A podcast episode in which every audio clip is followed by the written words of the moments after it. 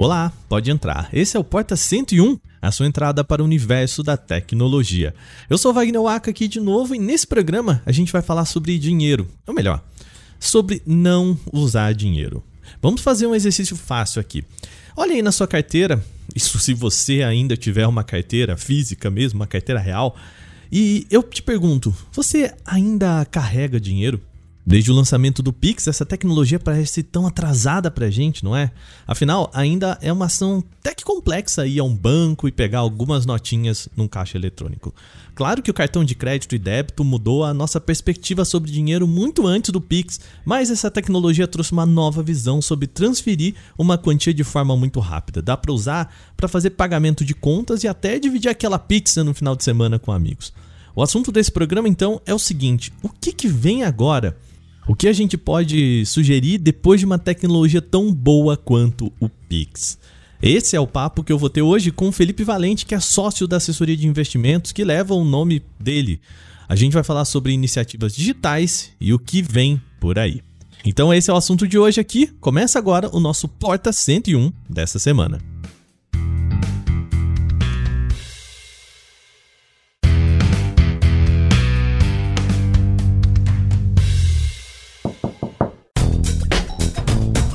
Antes de começar o nosso programa, tem um aviso muito importante. O Canaltech estreou um novo podcast. É isso mesmo, agora a gente vai falar também sobre entretenimento e cultura pop nos nossos feeds. É o Vale Play. Todo domingo eu converso com a nossa redação sobre um filme, série, gaming alta e eu pergunto ali no final: e aí, vale o play? Escuta o nosso teaser aí. No próximo domingo, estreia aqui nesse mesmo feed o Value Play, o nosso programa para cobrir séries, filmes, games, ou seja, cultura pop em geral. Aqui no Canaltech a gente tem um time sempre ligado no que tá rolando. E a ideia é essa: chamar a nossa redação e talvez convidados de fora para falarem dos principais lançamentos e quem sabe de umas velharias também. Aliás, manda pra gente aqui qual que você acha que pode ser o primeiro tema desse programa. Envia para podcast@canaltech.com.br e se a gente escolher a sua ideia, a gente agradece no episódio, tá bom? Esse programa vai ser publicado nas manhãs de domingo aqui nesse mesmo feed, então você não precisa seguir mais nada, tá bom? O Vale Play é para ser aquele podcast mais light, mais para cima. Afinal, a gente quer uma folguinha no domingo, né? Então, domingo que vem, a partir das 7 horas da manhã, você começa o dia relaxado com games, cinema, séries, cultura pop em geral. Será que vale o play? Vamos descobrir. E esse programa vai entrar no feed do nosso podcast Canaltech. O primeiro episódio já tá lá no ar. O tema é a série House of the Dragon, spin-off de Game of Thrones. Se você quiser ouvir, o link já tá aqui na descrição desse podcast. Vai lá.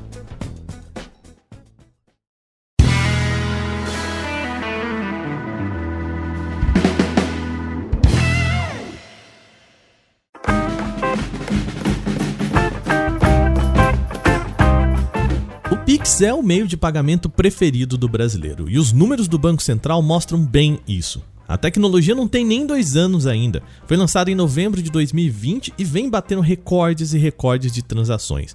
Em agosto desse ano, bateu o seu último recorde. No dia 5, bateu 90 milhões de transações em apenas um dia. Isso foi numa sexta-feira, ou seja, quinto dia útil.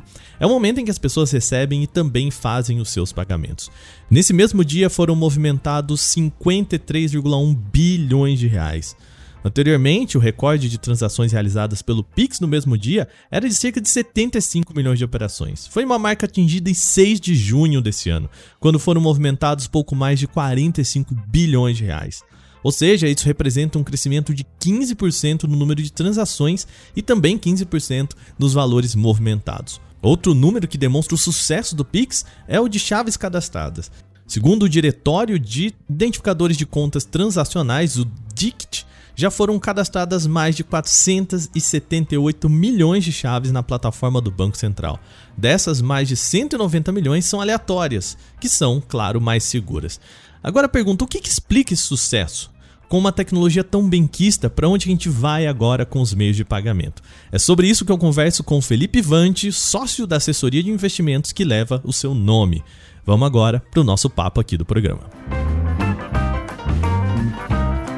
Muito bem, Felipe, seja bem-vindo ao nosso Porta 101. Como que tá, tudo jóia? Tô ótimo, Wagner. Muito prazer em estar aqui com vocês Vamos bater um papo sobre, sobre Pix, né? Eu já quero começar falando sobre esse sistema de pagamentos pra gente que mudou muito, né, a forma como que a gente lida com dinheiro, lida com pagamento, desde a, a empresa até a pessoa física, né?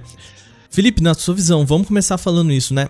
É, como que o Pix mudou essa nossa forma de lidar com dinheiro e de entender o que é dinheiro?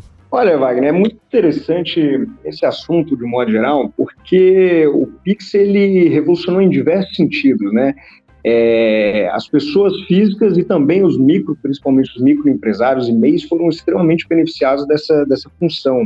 É, porque antigamente a gente via ali é, como meios de pagamento formatos que não tinham uma agilidade tão grande, muitas vezes não tinham uma, uma segurança tão grande é, e ainda tinha um custo muito alto ali para pessoas físicas, para o empresário e tudo mais.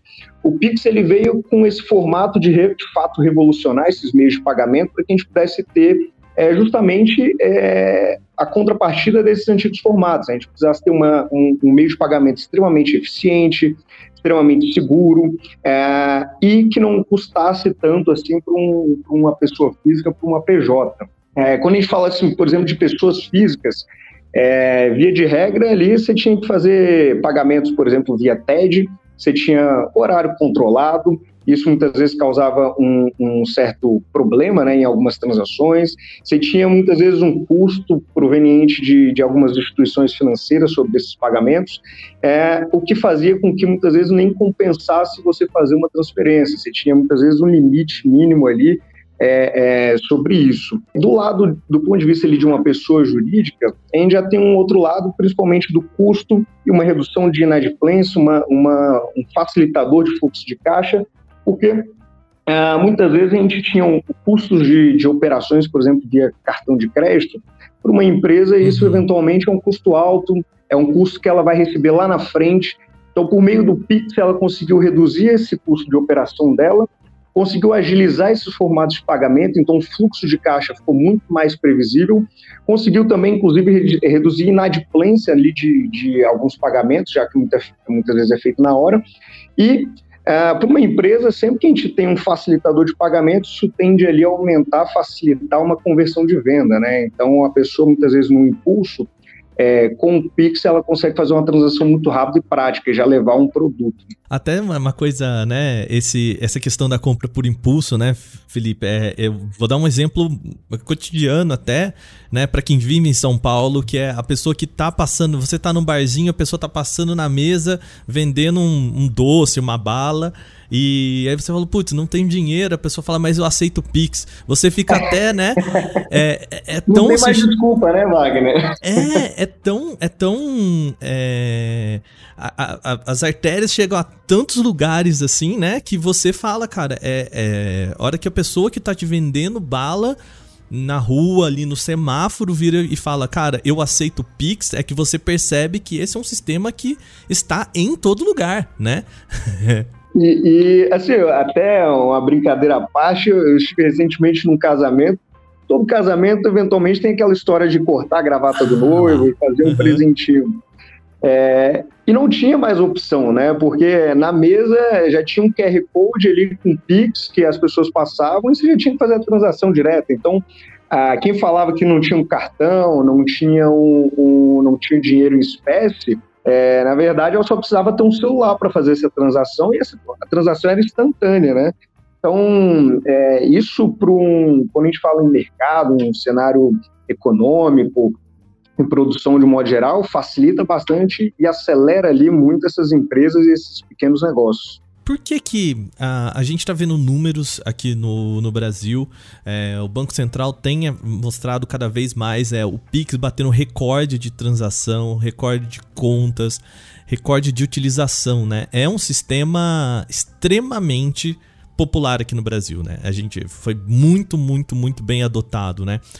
O que, que você acha que fez com que esse sistema fosse tão bem adotado. A gente tem, teve já outras propostas, né? É, tecnologia em relação a pagamentos, ela tá sempre, né, todo dia inventando um negócio novo. O que, que o Pix teve de tão diferente que abraçou tanta gente? Olha, Wagner, eu acho que assim, quando a gente fala de, de, de, dia a dia, o meio de pagamento, quanto mais simples ele é, mais prático e rápido ele é, mais fácil é o, a metodologia de, de adoção, né? A gente, lá atrás a gente vivia muito uma, uma história de, de papel em espécie, né? Dinheiro em espécie. Eventualmente a gente passou por uma situação de cartão de crédito, mas Cartão de crédito antigamente era extremamente complicado de usar, né? Você tinha que fazer um, uma, uma cópia, uma assinatura. A gente passou por cheques também. É, tudo isso, tanto para as duas pontas da negociação, tanto uma pessoa física como para uma pessoa jurídica, se demandava tempo, custo e ainda tinha um, risco de operação, né? inadimplência, fraudes e tudo mais. É, à medida que as pessoas cada vez mais foram entendendo a função do Pix, a, a lógica do Pix, é, isso deu acesso não só às pessoas que a gente já utilizava os antigos meios de pagamento, mas a gente também tinha uma relação de, de pessoas, é, digamos, fantasma, né? Pessoas que muitas vezes usavam o dinheiro espécie, mas não, não, não passavam por, pelos meios tradicionais bancários, né? Então elas passaram a ter acesso a isso de uma forma prática, que onde você tem internet Hoje você pode utilizar o Pix, você precisa de um celular, algo muito, muito comum, é, e sem custo nenhum. Então, como te foi um microempresário, um MEI, é, no começo, por exemplo, de uma empresa, se ele tivesse que eventualmente fazer isso é, como forma de pagamento, uma TED e tudo mais, ele teria um custo muito alto. O boleto é, muitas também, vezes um também muito alto, né? Isso. Se ele não tem ali, por exemplo, um custo de cartão de crédito, muitas vezes ele consegue repassar é, esse valor como desconto para o cliente, porque ele, além de receber antecipado, né, que no cartão muitas vezes não acontece, ele não tem esse custo da operação. Então, as duas pontas ela, elas se alinharam ali em um comum interesse e isso foi facilitando cada vez mais esse fluxo de pagamentos. E claro também, para a gente chegar na situação em que o Pix ele, ele é tão abraçado, a gente também precisa de uma etapa antes, né? Que é essa bancarização digital né? É, porque para você usar o Pix, você tem que ter um dinheiro atrelado a uma conta, certo? Eu tô. Exato. É, não, não dá para você ter o dinheiro ali debaixo do colchão e mandar do seu colchão, né? para outra pessoa não, via fato. Pix, né? É, esse processo de bancarização brasileira também, você acha que preparou a população para é, é, esse sistema digital que foi o Pix, essa revolução que foi o Pix? É, com certeza isso aí foi um, um, ponto fundamental, né? A gente viu surgindo ali, ao longo dos últimos anos, diversas instituições financeiras digitais que não tinham muitos custos operacionais nem nada, e as pessoas começaram a migrar para essas instituições. Então, o Pix, ele também, ele, além de ser um, um, uma transação que é 24 horas por dia, 7 dias por semana, ele conectou muito a, a pessoas de pequeno porte, a empresas de grande porte, qualquer uma dessas instituições. É, e tem um outro lado também do ponto de vista, é, eu gosto bastante nesse sentido, que é um lado de segurança, né? Como o Pix ele tem um, um, um princípio de transação muito, muito segura, registrada, é, isso para o governo ali, para o Banco Central, traz uma segurança, inclusive, de lavagem de dinheiro, né? De, de fraudes, assim, evitar fraudes e tudo mais. Então ele consegue ter esse controle de fluxo e evita qualquer tipo de operação nesse sentido. É, quando a gente vai somando todas essas pontas positivas em relação ao PIX, é muito difícil o governo não incentivar e as pessoas também não aderirem a esse tipo de transação. É, é que é é, ainda volta um pouco nesse. de como isso virou um hábito pra gente, porque. Ah, se a gente pegar um, o sistema anterior, né, de como você transferia dinheiro, é ou você topa pagar uma taxa bastante é, bastante alta, né, no TED, no é, no TED no DOC, né, ou você pagava uma outra taxa que era o seu tempo de ir ao banco, tirar o dinheiro do caixa, botar no envelopinho e é. ir em outro caixa da outra agência, da outro banco, né? Pra, pra fazer esse depósito. E que, eu não sei, a nossa audiência mais jovem que tá ouvindo agora deve pensar assim: como é que é? Você tem que pegar dinheiro, botar no envelope. é. a gente, a gente... Assinar, depositar na boca do caixa, que, que é? é coisa antiga, né? Conversar com uma pessoa? O que, que é isso, né? É, mas ao mesmo tempo, eu, eu me lembro a primeira vez que eu fui conversar com os meus pais, que não são tão velhos assim, sobre compra na internet, sobre. e que existia todo um, um, um ar de que isso se isso pode ser um golpe, né? Não é seguro. Sim, com certeza. E como que o Pix ele ganhou essa, esse ar de segurança muito rápido, né? É, e, e como que isso se, né? A gente teve obviamente uma campanha, mas por que que isso foi tão rápido, né? Esse eu acho que é uma pulga que fica atrás da minha orelha sempre, sabe? É, Wagner, do meu ponto de vista, assim, é, eu costumo dizer que é, tudo na nossa vida, quando a gente consegue incluir dentro de um processo isso é muito bem recebido de todas as formas. Né? É, eu digo isso não só pelo lado de empresário, de empresa, mas eu digo a nossa casa, pessoa física. Né? Nós somos, de fato, uma empresa também. A gente tem um fluxo de caixa, a gente tem gasto, a gente tem despesa, a gente tem receita, então a gente pode se dizer que é uma microempresa. A partir do momento que você consegue fazer com um, um formato de pagamento ele fique tão prático, tão simples, de, de ser feito e com uma informação simples, que antes, imagina, Wagner, vou te transferir um dinheiro, me passa sua agência bancária, seu CPF, sua conta, sua instituição bancária, para a gente poder fazer isso e ainda assim demorar e ter um custo. Hoje, Wagner, me passa o seu CPF, pode fazer uma transferência. É, é, muito mais simples, né? Então, tudo que a gente consegue colocar num processo, a, a receptividade tende a ser muito alta o brasileiro, principalmente, é, é, são pessoas que têm um nível de atividade diária muito grande. Então, quando você deixa de transformar o pagamento em um trabalho é, que demora, demanda muito tempo, isso é muito prático, muito mais rápido. Imagina uma empresa também que ela quer fazer meu dia de pagamento. Antes precisava folhas e tudo mais, é, muitas vezes uma complicação, um recebimento, ir numa, numa agência bancária, as pessoas no começo do mês tinham que ir no banco para fazer pagamentos também. Hoje, com o Pix, até o boleto você paga via Pix, né? É, então, assim, entrou no fluxo da, das pessoas, ficou muito prático, muito simples. Não tem nada mais que qualquer pessoa no mundo ou qualquer empresa queira do que simplificar o processo, né? Sim. O trabalho delas. Então, vamos, vamos dar um salto aqui para um próximo passo que nesse, nessa ideia de dinheiro digital, né? A gente tem ouvido muito falar aqui no, no, no Canal Tech muito sobre como que criptomoedas, como é, dinheiros digitais podem revolucionar alguns setores, né? Impressão minha ou isso é um, um discurso que a gente pode levar lá para fora?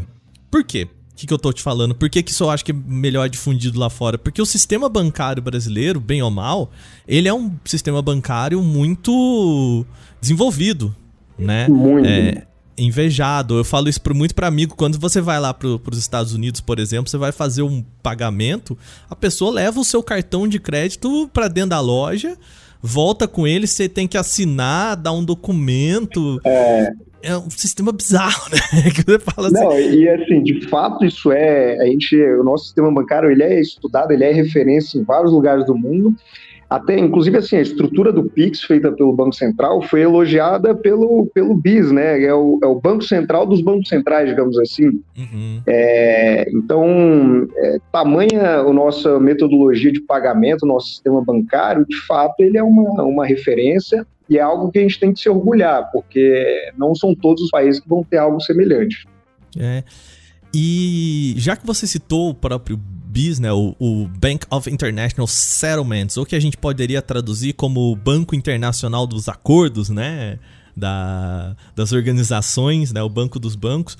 É, agora a gente está na discussão do Nexus, né, que é, seria esse sistema apelidado aí pela mídia de Pix Internacional. Pra gente parece algo muito tranquilo de eu falar, tá, mas por que que lá fora eu não posso fazer um Pix para quem tá aqui no Brasil?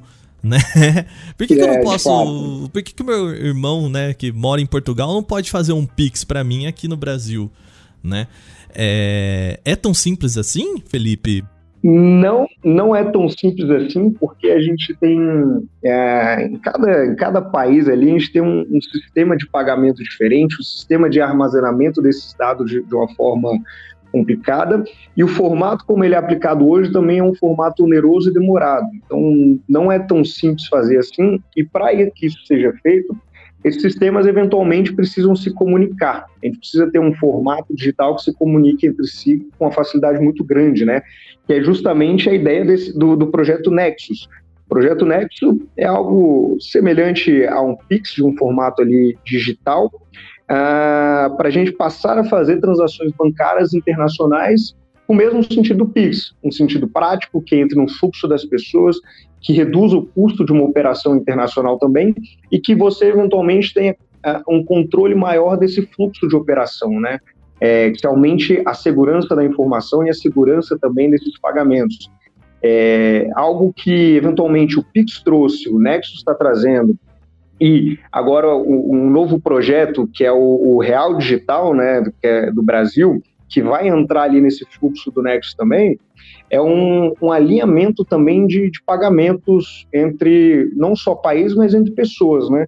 Porque imagina comigo aqui, Wagner. É, hoje, via de regra, se eu quero comprar um imóvel, uma transação, um imóvel, um apartamento, eu, é, eu e o Wagner estamos negociando. A gente tem um delay de operação entre ou eu faço um pagamento para você primeiro, ou eventualmente você passa essa escritura para o meu nome e, e, a gente dá essa sequência. Quando a gente passa por uma estrutura digital é, formada em uma, uma blockchain, que é o intuito, por exemplo, do Real Digital, um pouco do Nexus também, a gente faz com que essas transações elas, elas sejam feitas entre as duas pontas de forma instantânea. Então, isso reduz esse, esse, esse risco, né, essa, essa abordagem que pode ter entre essas duas operações uma operação só vai ser feita se a outra for feita ao mesmo tempo, né? De uma forma rápida e também muito mais barata. Você não precisa ter um custo, eventualmente, talvez, de a, até um cartório. Né? A gente começa a ir para um âmbito que não é só um âmbito bancário, a gente começa a ir para outras pontas também, e, e, que é o futuro, né? A gente trabalha hoje com um sistema uh, uh, de, de real, muitas vezes um papel espécie, um sistema que está muito centralizado, né? A ideia é de fato você descentralizar e facilitar essa comunicação global. Sim. Uh, explicando um pouquinho mais sobre o projeto Nexus aqui para o nosso ouvinte, a nossa ouvinte, né? É, ele funciona por dois sistemas. Você, Felipe, me ajuda se eu tiver errado, né? Que é o, o Nexus Getaway, que é, seria essa plataforma para unificar todos esses, esses sistemas, né? e o Nexus Scheme, que é esse o protocolo que vai definir quais são as regras básicas, né? Então, pelo que eu entendo, é, eu vou mandar, então, por exemplo, eu estou em outro país, vou mandar para o Felipe uma certa quantia. O Gateway vai fazer o, o Pix dos Estados Unidos conversar com o Pix brasileiro, né? Exato. E o Scheme vai entender, por exemplo, a cotação do dólar, as taxas que precisam ser cobradas. Seria mais ou menos esse essa ideia, Felipe? É, é, um princípio muito nesse sentido e de forma instantânea também, né? Porque justamente quando a gente fala de, de cotações, é, as operações muitas vezes elas demandam um, um eventual tempo para serem feitas. A cotação, por exemplo, de uma moeda para outra, elas podem mudar rapidamente, né? O fluxo de dinheiro pode, pode alterar e aí você tem uma cotação muito diferente num prazo de 10, 15, 20 minutos. É, você, é, você pensando, forma... né, Felipe, eu comprei esse, esse esse celular aqui com o dólar a 2, mas faturou com o dólar a 2,50. Né? Nossa, eu pensando aqui bem otimista, né? Dólar a 2. Mas. Faz um tempo já. É, mas para facilitar a nossa conta aqui, né? Eu comprei com o dólar a 2 e faturou com o dólar a 4. Ou seja, eu paguei duas vezes esse smartphone, né? É isso. E assim, e aí, além disso, porque a gente está falando nesse sentido, a gente fala de uma compra. Mas quando a gente fala de uma, uma transação de, de remessa internacional entre países, esse processo é, é mais burocrático ainda, né? Então, por exemplo, se eu quero mandar um dinheiro para o Wagner, o Wagner está nos Estados Unidos. O processo de eu fazer um câmbio nessa operação, ele precisa ser muito ágil, porque daqui a 20 minutos, de fato, a cotação pode ter mudado bastante. A gente pode, inclusive, isso a gente fica à mercê, inclusive, de alguns cenários de, de mercado, né? É, no começo do ano, a gente viu ali muita oscilação no, no, no câmbio entre, entre Brasil, é, real e dólar, em um espaço curtíssimo de tempo. Isso impacta essas transações que demandam uma burocracia muito grande para serem efetuadas, né? Demandam um processo mais complicado. Quando a gente muda isso, a gente tem uma, uma, um câmbio muito mais simplificado, muito mais em tempo real. Então, isso facilita bastante, tanto para as pessoas físicas, como uma logística interna das instituições bancárias. É, quando a gente está falando do, de você dividir a conta do barzinho, se, né, se o dinheiro cair para você em 10 minutos ou na manhã seguinte, faz tanta diferença, né? Via de regra, não faz tanta diferença assim, né? Mas quando a gente está falando de transação internacional, o que o Nexus está propondo é em até um minuto. Exatamente. E, e que, é, como a gente disse aqui, né? É, por uma negociação, a gente tá falando de processos que podem durar, às vezes, dias, né? E e um processo que pode durar dias é significa dinheiro, significa imprevisibilidade. Significa imprevisibilidade, quer dizer que negócios não vão ser feitos por conta de risco, né? É... Exatamente. Então a gente mitiga muito ali é, esse fluxo, né? Porque quando a gente fala muitas vezes de uma pessoa física, é, as remessas tendem a ser menores, mas quando a gente vai muitas vezes com uma pessoa jurídica que trabalha com o mercado internacional, efetua um câmbio mensal é, é na conta, o impacto para essas empresas é, é, gigantesco, né? Justamente essa questão de previsibilidade, de risco, fluxo de caixa, elas precisam estar muito bem preparadas para isso. É, e de fato o Nexus ele vai auxiliar muito é, é, em todos os, os, cenários de transações. Né? Agora eu queria falar um pouco sobre criptomoeda, blockchain, né? A gente está falando sobre o, o real digital, que é essa proposta, é uma proposta não de criptomoeda, né? Eu acho que a Febraban, né? A gente teve agora o, o congresso da, da Febraban, né? E o, o pessoal foi muito claro, né? De dizer, olha, a gente não está falando de uma criptomoeda, mas uma tokenização da nossa moeda, né? Felipe, qual é a diferença disso? É, de um modo geral, Wagner, é, criptoativos, é, o conceito é, original deles era o quê? Era a gente trabalhar com um ativo de fato, que ele fosse descentralizado, onde você não tenha eventualmente um banco central ou um governo que, que tenha um controle sobre aquele fluxo de transação. É, onde as transações, inclusive, são validadas por meio online pelos próprios usuários daquela rede, né? Uhum. É, quando a gente fala do real digital, o real digital, na verdade, é uma aplicação do nosso, do nosso formato de dinheiro dentro dessa tecnologia do blockchain. É, enquanto os criptoativos são considerados como ativos, eventualmente, é, ou como uma reserva de valor, ou como algo semelhante a investimentos de fato, é, o real digital não tem essa função, ele tem a função de meio de pagamento. É, é, a gente utilizar desses formatos da blockchain, que traz muita segurança, traz uma transação que fica validada online, mas ainda assim é um real ah, onde ele fica ali controlado, fiscalizado pelo Banco Central, onde a gente vai ter uma, um formato de emissão de moeda também por meio digital, então ele está suscetível muitas vezes a uma inflação, uma impressão de, de moedas maiores, uh, mas um, em contrapartida ele facilita ali um, um sistema de, de, pagamento ainda mais do que o Pix, né? Porque ele vai entrar ali dentro de uma relação com o Nexus, dessa rede de blockchain, ele tem uma relação de segurança muito grande, né? Porque a, a, rede de blockchain ela, ela funciona num formato um pouco diferente e o real digital também ele vem para acompanhar a, a, o novo momento da internet, né? Que é a chamada Web 3. É, que é a, internet na nuvem, internet com uma maior velocidade, eficiência, onde ao invés de a gente armazenar dados em, em processadores, em, em, computadores, a gente começa a fazer esse armazenamento na nuvem. Então, a, a, eficiência e a comunicação entre o ser humano e, e, e essas transações se tornam muito mais muito mais satisfatória né, para todas as pontas. Felipe, é, a ideia então aqui nesse sentido de, de a gente usar a blockchain é também atrelar a moeda a outras, como você mesmo disse, né? Atrelar a outros segmentos da, da negociação, como um contrato digital, é, como né, cortar ali a, a parte do cartório, das burocracias também. Tem essa vantagem, né?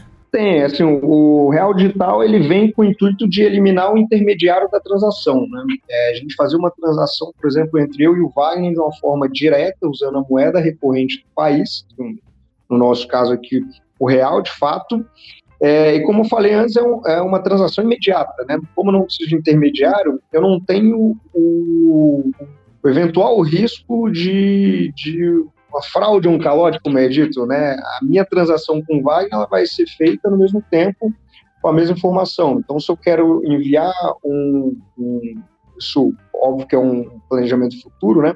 Mas eu vou passar uma escritura para o Wagner, eu vou passar uma escritura digital também ali, nesse formato de blockchain, com pagamento também em blockchain, sem nenhum intermediário de uma forma instantânea. Eu não preciso passar por ninguém para validar essa informação e eu não tenho um delay de um pagamento entre outro, né?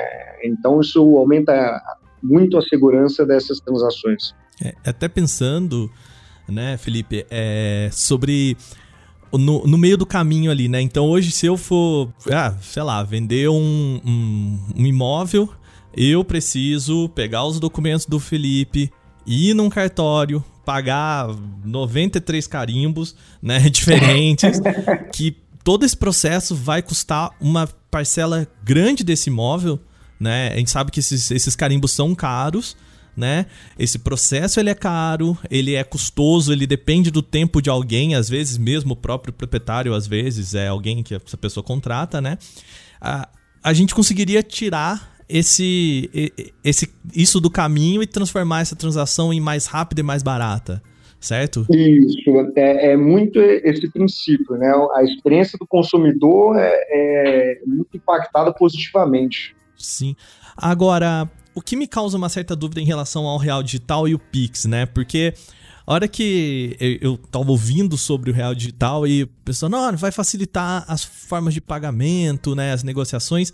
E eu penso, poxa, mas o Pix para mim ele já é o, o suprassumo do que a gente tem, né? Assim, eu não consigo ver algo melhor do que eu apertar dois botõezinhos aqui e o dinheiro cair na sua conta, Felipe. É, me parece que a, a troca de dinheiro ali de pessoa para pessoa tá bem resolvida. É, o real digital, então, não seria para isso, seria para outra coisa. É, eventualmente ele vai ter função, função semelhante né, do que a, a do Pix do ponto de vista de transação. Mas ele não tem só o objetivo de, de ser um formato de transação. Ele é uma forma ali de você, do governo ter fazer um, um controle de, de, de, de fluxo de dinheiro na economia, de impressão, porque até do ponto de vista de, de moeda, ele podendo emitir é, é, o real digital, emitir moeda de forma virtual, é, é mais rápido, mais prático e menos oneroso para o governo, né? Você não tem uma impressão de, de, moeda também nesse sentido. E também ele faz uma conexão, além de validar essas transações de forma instantânea, o Pix ele não é um, um meio de validador de, de, informação, né? O Pix ele é, um, é um meio de transação da, da, de, de dinheiro, de fato. É, e o Real Digital ele vem ali para fazer um complemento junto com o projeto Nexus, né? É, ele vai pegar a, essa informação, você vai poder fazer transação entre o real, eles vão ter a ideia inicial, eles vão ter a mesma cotação, você vai transformar o real no banco entre um real digital, para poder fazer, é, através de um Nexus, por exemplo, uma transação internacional. Então, é, é, eles vieram para se complementar, um não exclui o outro, são formatos um pouco diferentes ali, e ambos ali vão fazer parte da economia, porque, inclusive, o, o, da mesma forma que o Pix ele não acabou com papel moeda, ah, talvez tenha reduzido, o real digital também não vai acabar com, com a espécie, né, o dinheiro espécie. O dinheiro espécie ele é muito importante em diversas regiões do Brasil ainda, de, é, regiões muitas vezes que a gente não vai ter um acesso tão simples a, a uma internet ou algo do tipo. É, mas são meios que de, de evolução dos nossos meios de pagamento e também são, são relações que cada vez mais aumentam a, a segurança tanto da informação como das transações. Ah, um dos pontos que a gente vê sobre essa proposta do Real Digital também é a interligação com o que se chama de DeFi, né, que são as finanças descentralizadas, né? É, é fazer o nosso dinheiro conversar com essas blockchains descentralizadas, seria isso, né?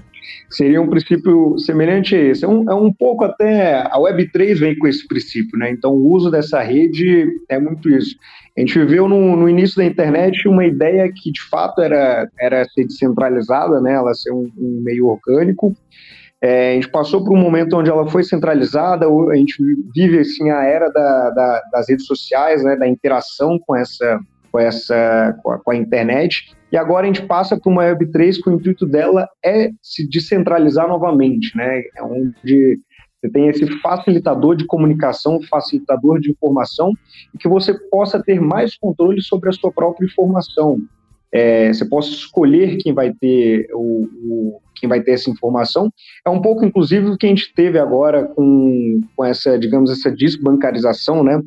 Onde você tem o, o, o sistema bancário aberto, né? Você pode escolher uh, abrir a sua informação para o sistema, essa informação vai transacionar de um banco para outro e não tem mais uma instituição bancária que é dona de suas informações. Agora você tem a pessoa sendo a dona dessa informação, a dona da informação do dinheiro dela e ela escolhe com quem compartilhar isso. Certo. E pensando até da forma como a gente se relaciona com criptomoedas, né? Com é, Bitcoin ou até é, a, a, rede do Ethereum, né? É, vê se meu raciocínio tá certo, Felipe. Hoje, para eu comprar um Bitcoin, eu preciso de uma exchange, certo? Eu preciso ir numa Perfeito. empresa que faz, que vai pegar o meu real e vai falar: olha, o seu real representa tantos, né? Uma parcela de Bitcoin, enfim. É, seria também a ideia de tirar essas exchanges da conversa. É isso? Hum, ah, olha, eventualmente isso pode acontecer. Particularmente, eu não acho que, que isso vai impactar. Vamos chegar lá. Porque, é, porque, assim, o, o, real digital, ele vai se manter como uma moeda, né? Uma moeda de troca, uma moeda de recorrência de um país, do, do Brasil ou em outros países, outras moedas. Quando a gente fala de criptoativos, o, o intuito deles é você ter ativos, né? É, você ter ativos que se valorizem, que eventualmente você tenha uma escassez, é, que possam muitas vezes provar no tempo, possam ser uma reserva de valor. Quando a gente fala de moeda real, o real não é tido como uma reserva de valor, né? ele tem um impacto inflacionário, pode ser impresso um, uma nova quantidade de, de moedas, é, e isso pode perder valor. Então, é, particularmente eu entendo como caminhos um pouco diferentes. Um acho que está mais ligado, é, no caso do Bitcoin, é você ter um, um, um, ativo de fato. A Ethereum, ela tem um conceito mais de ser uma, uma rede mesmo de, de comunicação, mas você tem aquela moeda, mas eu não acho que o, o real digital ele vai substituir é, até porque, do ponto de vista de ser centralização, eventualmente você tem uma centralização, porque se o Banco Central ele tem um certo poder de emissão de mais moedas e também ele consegue ter um acompanhamento desse fluxo, é, na verdade não está tão descentralizado assim, na verdade está um pouco centralizado ainda no país, né? Os criptoativos não, eles são de fato muito centralizados, validados em rede pelos próprios usuários. Perfeito. E qual a vantagem disso? De você descentralizar essa, é, essa economia, né? essa, essa moeda? Qual que é a vantagem de a gente ter uma, uma finança descentralizada? Olha, é, muita gente assim acredita que essa centralização eventualmente pode acontecer, pode ter algo ruim, né? Porque é, se você de fato tem um, um país que pode imprimir dinheiro uh, você perde o seu poder de compra. O seu poder de compra está na mão de, de, um país.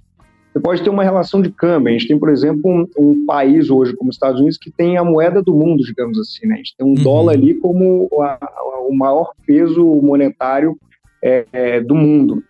É, quando você descentraliza é, essa relação, você tira um pouco desse poder que o país pode ter é, em cima da moeda. Óbvio que, eventualmente, um país ele pode, se existe uma moeda é, digital que ganha um peso tão forte assim, ele pode ali pegar e fazer um, um, um fazer um caixa, fazer uma compra, uma remessa maior dessa, ah, teoricamente ele teria esse poder, mas como ela é validada ah, ah, pelos usuários, os usuários podem também fazer uma mudança daquilo, checar esse fluxo de dinheiro também, e muitas vezes eles podem tomar uma posição contrária a isso. Então, é de fato, a ideia é tentar deixar menos poder monetário disponível para instituições bancárias ou algo do tipo, e tentar trazer um, um, um fluxo mais para as pessoas e para o meio digital de fato. Né? Uhum.